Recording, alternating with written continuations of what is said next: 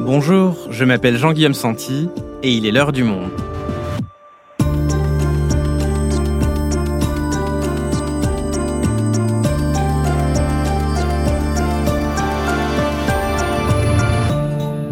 Aujourd'hui, depuis deux semaines, les agriculteurs sont en colère et le font savoir, en bloquant des autoroutes ou en envoyant des tracteurs dans les centres-villes déverser du fumier devant les préfectures, le monde paysan fait part de son malaise. Un mal-être qui remonte bien loin, sans doute des décennies. Alors, le gouvernement pourra-t-il proposer des mesures concrètes qui répondent à ce sentiment de déclassement, de déconsidération si ancré? Comment enrayer une mobilisation qui s'enracine si profondément et traverse l'Europe entière? Gwénoline Lecornec est chef adjointe du service politique. Elle revient avec nous sur les raisons de la colère agricole.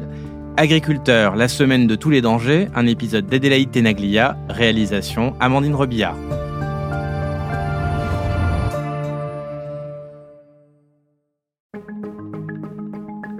Julien est céréalier et producteur de betteraves sucrières dans l'Eure, en Normandie.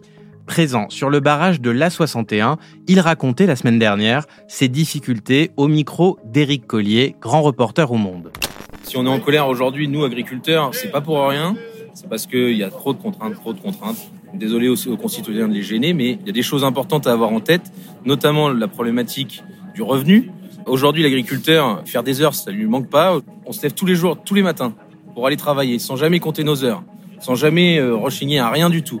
Nous, ce qu'on aimerait maintenant, c'est gagner de l'argent.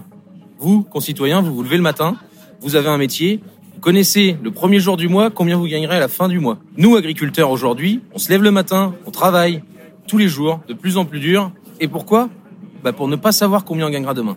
Est-ce que c'est normal aujourd'hui de se lever le matin et de pas savoir si l'argent que l'on gagnera du fruit de notre travail pourra nous permettre de mettre de la nourriture dans l'assiette de nos enfants? On souffre de la concurrence déloyale on a exemple en ce moment de l'Ukraine. Je suis producteur de betteraves. On s'est battu il y a deux ans pour conserver nos usines locales.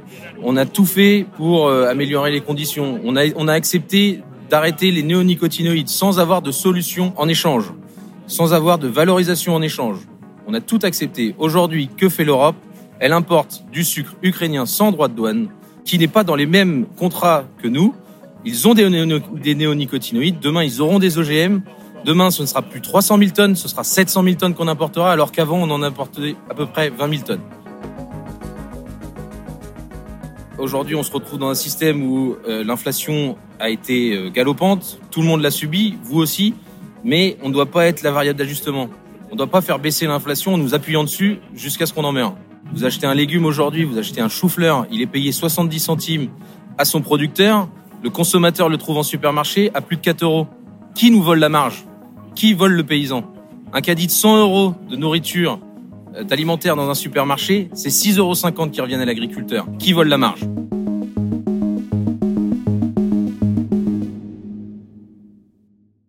Bonjour Gwénoline. Bonjour Jean-Guillaume.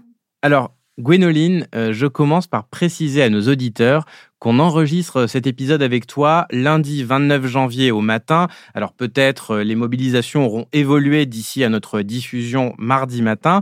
Euh, déjà, et avant de revenir avec toi sur les raisons de ce malaise, est-ce que tu peux nous expliquer d'où est parti ce mouvement? Ce mouvement, comme tu l'as dit, il vient de loin, mais précisément, ça commence le 16 janvier à Toulouse. Le représentant de la FRSEA, la Fédération régionale des syndicats d'exploitants agricoles, avait rendez-vous avec le préfet pour tenter de négocier des mesures d'urgence pour les agriculteurs d'Occitanie. Il s'est fait huer en sortant par notamment Jérôme Bale. Vous n'avez pas manqué de le voir sur tous vos écrans depuis plusieurs jours. C'est un éleveur très représentatif de la crise qui touche les agriculteurs aujourd'hui, un ancien rugbyman, très charismatique, et c'est lui qui dit allons occuper la 64. Ça n'a pas manqué. Quelques heures plus tard, 200 tracteurs bloquaient la 64, l'autoroute euh, de Haute-Garonne, sur le lieu précis de Carbone. Et cette mobilisation initiale, elle va faire euh, tache d'huile dans la région, puis dans le reste du pays, c'est ça? Exactement. Quelques jours plus tard, 85 départements français sont concernés. Si vous avez voulu vous déplacer ces derniers week-ends, vous vous en êtes rendu compte. Les péages, les radars bloqués, euh, les tracteurs autour des préfectures, le mouvement s'est embrasé. Et alors précisons, Gwénoline, que dans les premiers jours du mouvement, euh, une agricultrice et sa fille de 12 ans sont mortes, renversées par une voiture, et ça, ça a été euh, important symboliquement pour ces agriculteurs mobilisés. Ça a été très important, ce drame. L'émotion a remplacé la colère, ou du moins est venue s'y additionner. Tous les ingrédients étaient là pour que le mouvement continue et très fermement. Et alors, tu nous dis que euh, ce mouvement est parti à la suite d'un entretien du représentant de la FRSEA avec le préfet autour de, mesures d'aide d'urgence. Elles concernaient quoi exactement? C'était quoi les sujets? Les revendications urgentes des agriculteurs occitans concernent particulièrement la maladie hémorragique épisodique. Ça touche les cheptels euh, du sud-ouest particulièrement depuis le mois de septembre. Mais il y avait aussi c'est très conjoncturel, la sécheresse et le dénominateur commun qu'on retrouvera dans toutes les mobilisations en France et en Europe, le gazole non routier et la hausse de la fiscalité qui était prévue. Le gazole non routier qui est, je le précise, le, carburant qui est utilisé dans, les tracteurs. Et, mis à part le, GNR, ce sont donc à la base plutôt des problématiques spécifiques au sud-ouest. Euh, pourtant, le mouvement, donc on le disait, il fait tache d'huile sur tout le territoire. Comment on explique ça? Parce que j'imagine que la situation, elle est quand même différente entre euh, un maraîcher qui fait du bio en Occitanie, un éleveur porcin en Bretagne ou un céréalier dans le centre. Effectivement, c'est une population qui n'est pas homogène du tout. Euh, un éleveur bovin, un éleveur porcin ont d'énormes différences de revenus, puisqu'on parle de x2, x4 selon euh, le type de cheptel, entre le bovin, le porcin, euh, l'ovin, le viticulteur. Le grand céréalier de Seine-et-Marne n'a pas grand-chose en commun avec le petit bio qui est encore en transition. Il y a des industriels de l'agriculture, il y a des exploitations familiales, des artisans. On est vraiment sur une population très, très disparate. Et donc, si je te suis bien, les revendications, elles sont tout aussi disparates que les réalités et les rémunérations de ces agriculteurs. En effet, ça dépend de la zone géographique, du secteur d'activité. Euh, en montagne, la problématique, c'est la prédation. Euh, en Bretagne, ils ont eu une énorme tempête à l'automne. Dans le Pas-de-Calais, ils font face à des inondations historiques. Et après, il y a des dénominateurs communs qui sont l'ingrédient indispensable pour une mobilisation nationale, euh, l'inflation, euh, les retards dans la distribution des aides européennes, le sentiment de crouler sous les normes, sous l'administratif, ça, on l'entend dans tous les départements de France. Et alors, tu parles de niveau national, même, disons-le, niveau européen, parce que euh, aux Pays-Bas, en Roumanie, en Allemagne, il y a euh, d'autres mobilisations des agriculteurs. Euh, j'imagine que ce n'est pas une simple coïncidence, il y a donc des, des revendications communes avec nos voisins. Comme en France, euh, il y a des spécialités régionales. Le marché roumain, c'est pas le marché français, mais effectivement, c'est d'abord parti de ces pays-là avant d'arriver en France, puisque l'inflation a touché tout le monde, tous les pays européens, personne n'y a échappé. Et comme le dit le céréalier qu'on a écouté en début d'épisode, la concurrence des produits ukrainiens. Ça, ça revient beaucoup, beaucoup sur les blocages.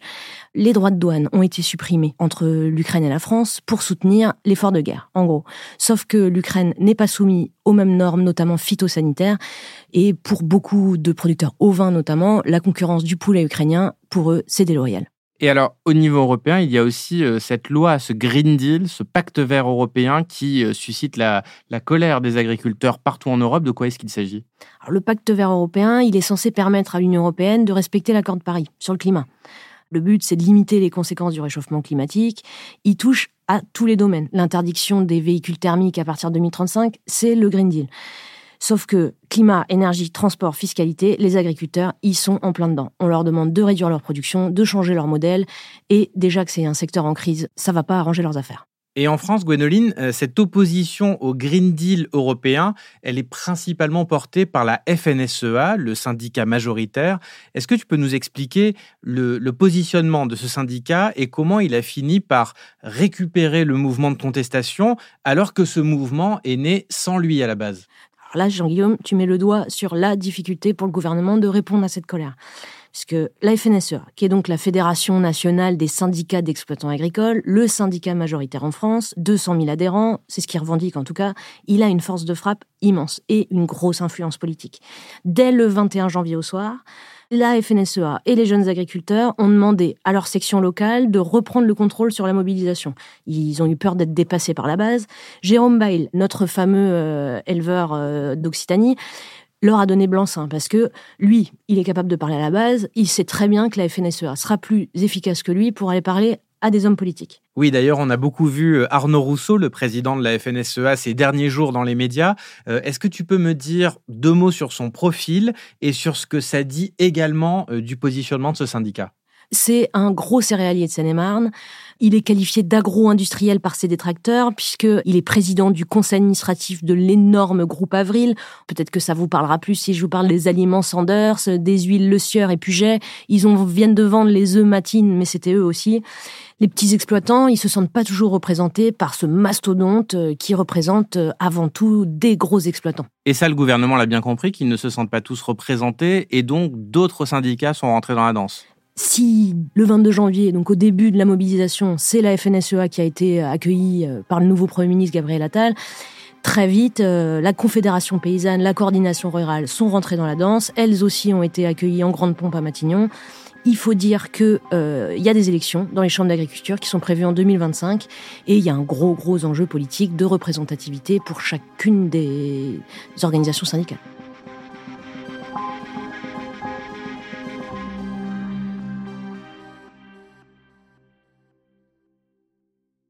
Ok Gwénoline, alors avant qu'on s'intéresse justement à la, réponse politique de Gabriel Attal, euh, j'aimerais qu'on s'arrête une seconde sur celle du ministre de l'Intérieur, Gérald Darmanin, en charge donc de, déterminer la réponse euh, policière à cette mobilisation.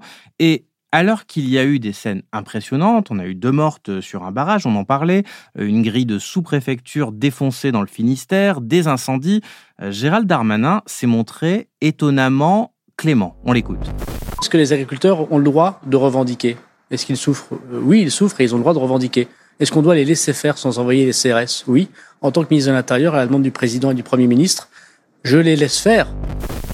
Alors, le ton a tout de même un peu changé depuis cette interview euh, sur le journal de TF1 avec 15 euh, 000 policiers et gendarmes qui ont été envoyés pour empêcher les agriculteurs de rentrer sur le marché de, de Ringis ou de rentrer dans Paris, une ligne rouge du gouvernement, mais des consignes de modération ont été passées. Alors, ce deux poids, deux mesures, quand on le compare à d'autres mobilisations, il est assez évident, Gwénoline, quoi qu'en dise le ministre de l'Intérieur. Alors, comment expliquer une telle bienveillance? Je ne vais pas te contredire, beaucoup d'opposants ont parlé de deux poids, deux mesures. Et ça se comprend assez aisément. Moi, j'ai commencé en presse régionale. Euh, les premières manifs que j'ai couvertes, c'était des manifs de pêcheurs et d'agriculteurs. C'est la terreur des forces de l'ordre. Ils ont des gros engins et quand ils sortent, ils sont extrêmement déterminés.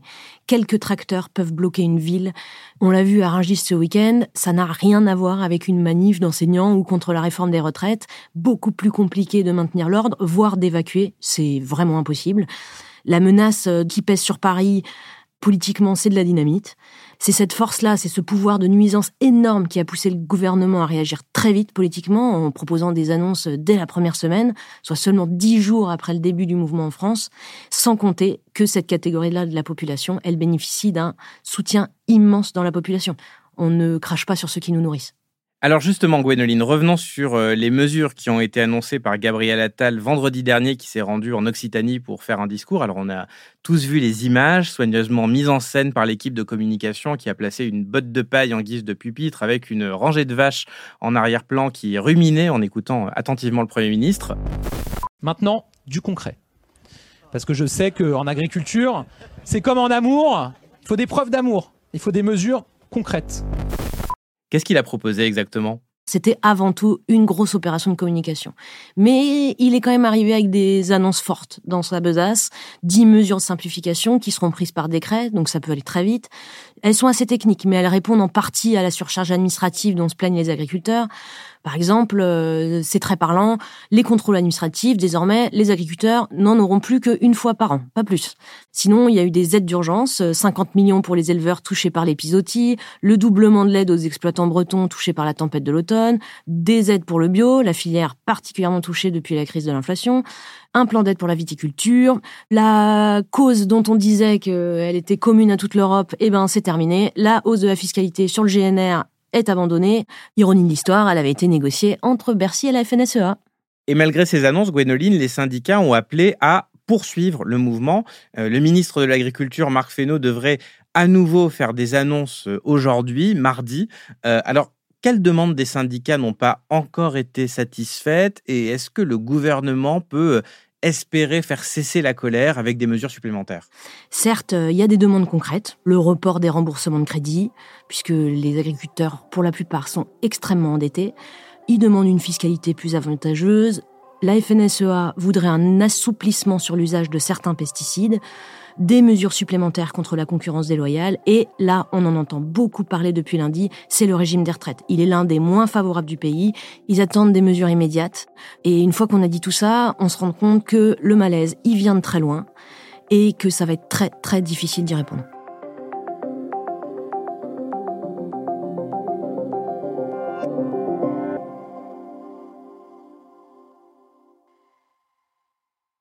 Alors venons-y, Gwénoline, à ce malaise qui part de très loin. C'est un sentiment euh, ancien et profond de, déclassement chez les agriculteurs qui ne date d'ailleurs pas de la crise inflationniste euh, actuelle. Et pour le comprendre, il faut remonter aux années 80, au moment du changement de modèle agricole du pays quelque part. Est-ce que tu peux nous expliquer? Effectivement, les campagnes françaises, dans les années 80, elles changent. Mais en fait, euh, tout commence dès les années 60. En 62, on est sur une Europe à 6. L'objectif euh, de l'Europe à l'époque, c'est l'agriculture. On sort de la Seconde Guerre mondiale. Le but, c'est de nourrir la population européenne, tout simplement.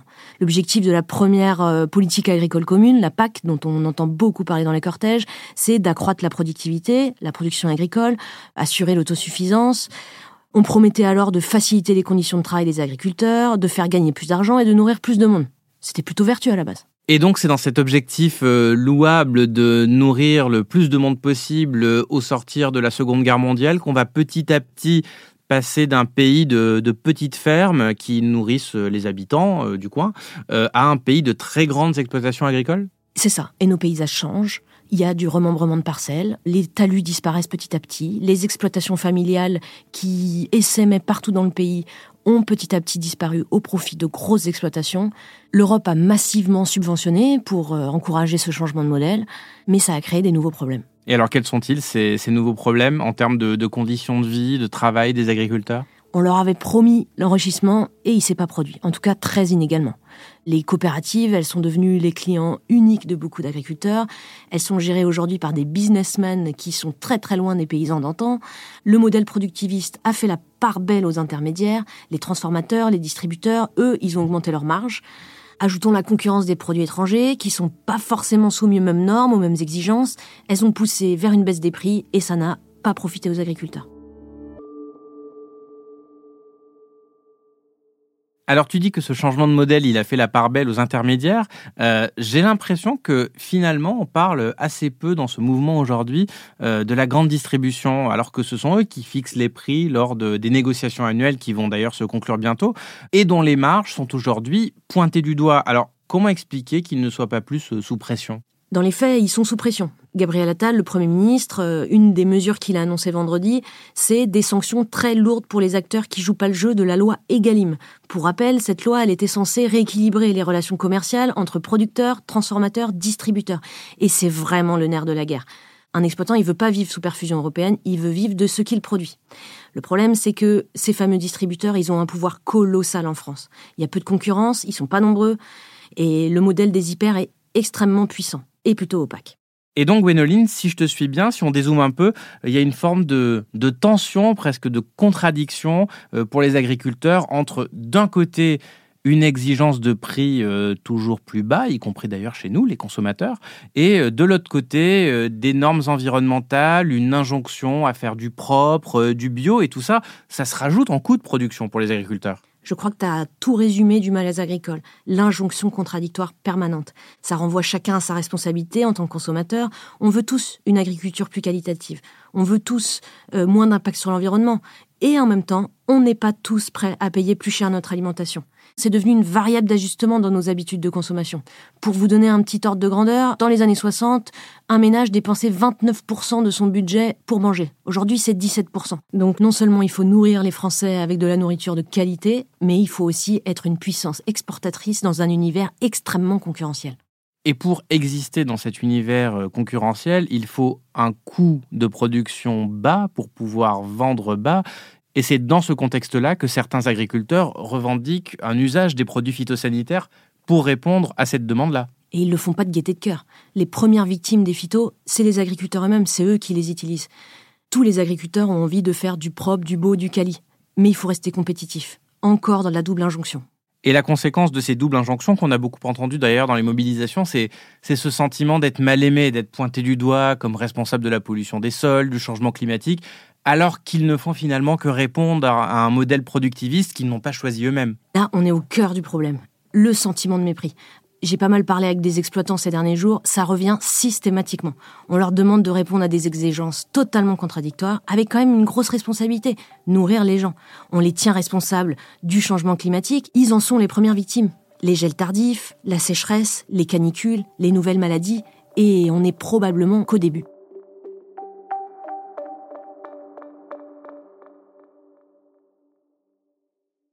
Dernière question, Gwénoline, pour conclure cet épisode, et là je vais parler à la chef adjointe du service politique du Monde. Euh, on a le sentiment que, quoi que puisse proposer le gouvernement, beaucoup de points soulevés par les agriculteurs sont en réalité décidés à l'échelle de l'Europe. La politique agricole commune, le Green Deal, euh, l'accord de libre-échange avec euh, l'Amérique latine, tout ça, c'est à l'échelle de l'Europe. Alors, est-ce que les, agriculteurs ne viennent pas de lancer la campagne des élections européennes? Ah ça, tu peux le dire. Euh, nous, journalistes politiques, on s'en rend bien compte. La campagne pour les européennes est officiellement lancée. Et c'est bien toute la difficulté. Aujourd'hui, la pression, elle est totale sur le gouvernement français. Mais est-ce que c'est lui qui a toutes les réponses? Rien n'est moins sûr. Et les autres partis, les oppositions, l'ont bien compris. La crise fera le lit des partis eurosceptiques. Je discutais hier avec un éleveur porcin des Côtes d'Armor, installé depuis les années 90, donc qui les a connus, tous ces changements. Et lui me dit, les agriculteurs, nous, on est pour l'Europe. On n'a jamais été eurosceptiques. Mais cette Europe qui s'est construite autour de l'agriculture, sa principale menace aujourd'hui, c'est la crise agricole. Merci Gwénoline. Merci Jean-Guillaume.